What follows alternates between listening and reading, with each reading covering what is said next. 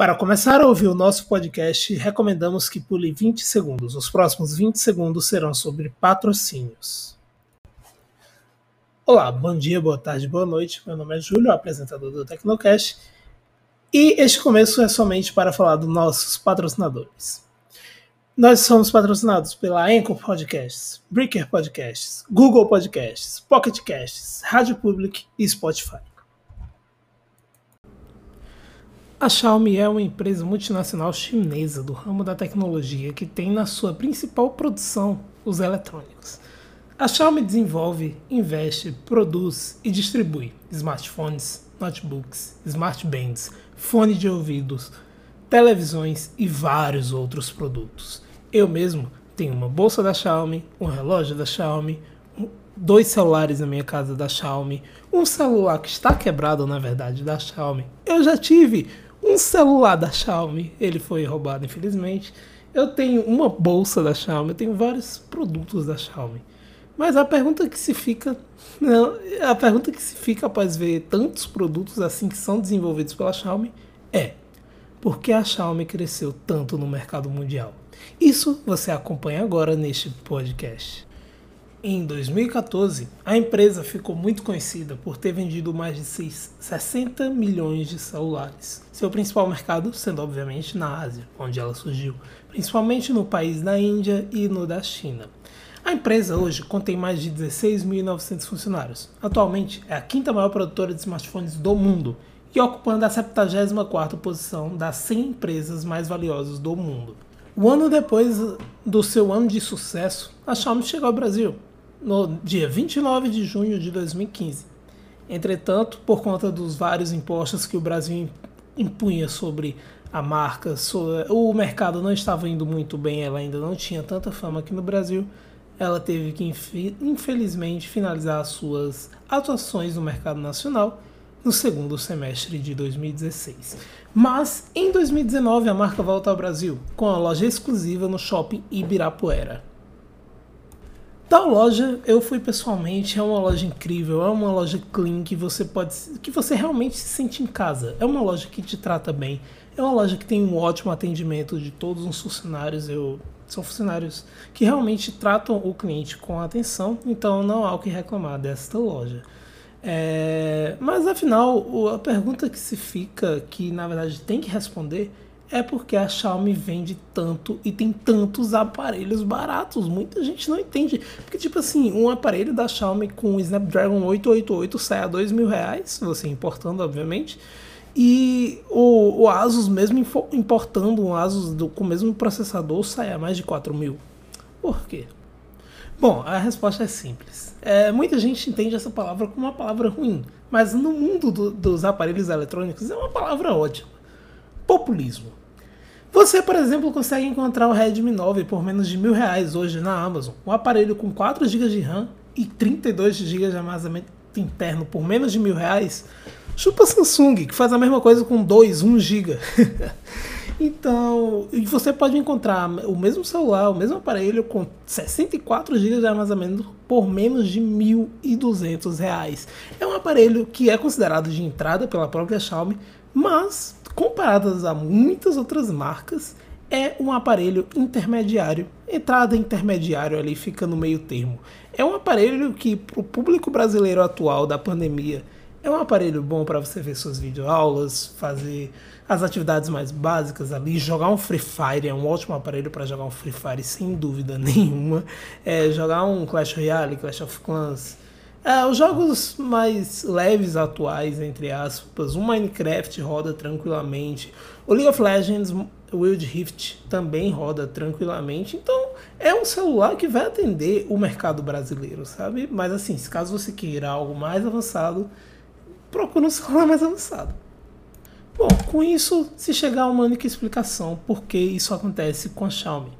O próprio CEO da marca Lei Jun, ele explicou que a companhia tira em média de 8 a 9% de lucro nas, nas vendas dos seus produtos. Ou seja, é uma margem de lucro baixíssima. É uma margem de lucro que basicamente ali o, não enriquece a empresa, é o preço que dá para pagar seus funcionários com o preço dos smartphones, é, com os preços dos seus produtos, mas é uma margem de lucro que não, que não tem como objetivo enriquecer a empresa. Só que aí chega a, ficam muitas dúvidas do porquê a Xiaomi não traz certos aparelhos aqui para o Brasil. Os aparelhos que ela traz em, que ela trouxe em peso são os smartphones, os aparelhos que realmente o povo brasileiro mais usa, que é smartphone, é escova elétrica, que é a que eu tenho, ela trouxe para cá, aparelhos para é, reforma de coisas, casa, essas coisas, luzes, elas trouxeram para cá. Mas por que não trouxeram aparelhos tipo tablets, notebooks? Eu fui e perguntei isso na Xiaomi, na Xiaomi do Ibirapuera. O cara, o funcionário, ele foi e me respondeu que, cara, imposto. Simples, a explicação sempre vai ser essa: imposto. O imposto brasileiro sobre produtos tecnológicos é um absurdo. Todo mundo está cansado de saber isso e não é de hoje. Não é do governo Bolsonaro, é do governo Temer, é do governo Lula, é do governo Dilma. Tanto faz. Sempre tivemos muito imposto sobre produtos importados. Isso é fato. Tá, mas por que a Xiaomi se tornou tão popular no mercado? Bom, eu sou meio suspeito a falar sobre isso, já que tenho todos esses produtos que eu já venho falar do, desde o começo do vídeo. Bom, isso vai ser mais uma opinião pessoal, mas eu vou tentar explicar do porquê eles têm ganhado tanto mercado. Bom, a principal, a principal explicação é a divulgação. No Brasil, nós temos vários youtubers bons de tecnologias que têm muitos seguidores, tem canais que têm mais de um milhão, dois milhões, e que na verdade muitos desses canais pegaram sua fama por conta da Xiaomi, por conta de falar de aparelhos da Xiaomi. E com isso, se você hoje for pesquisar no YouTube é, Xiaomi, é o nome Xiaomi, a cada 10 vídeos, 4 vídeos desses 10 são de brasileiros falando sobre a marca. Simples assim. Ou seja, no mercado, quem segue esses youtubers, quem começou a seguir esses youtubers, quem passou a seguir, quem já seguia e via, e via a Xiaomi sendo tão bem falada, acabava se encantando com a marca. Porque não é uma mentira, é uma marca boa. É uma marca que, que se preocupa realmente com seus aparelhos, se preocupa ali com as câmeras.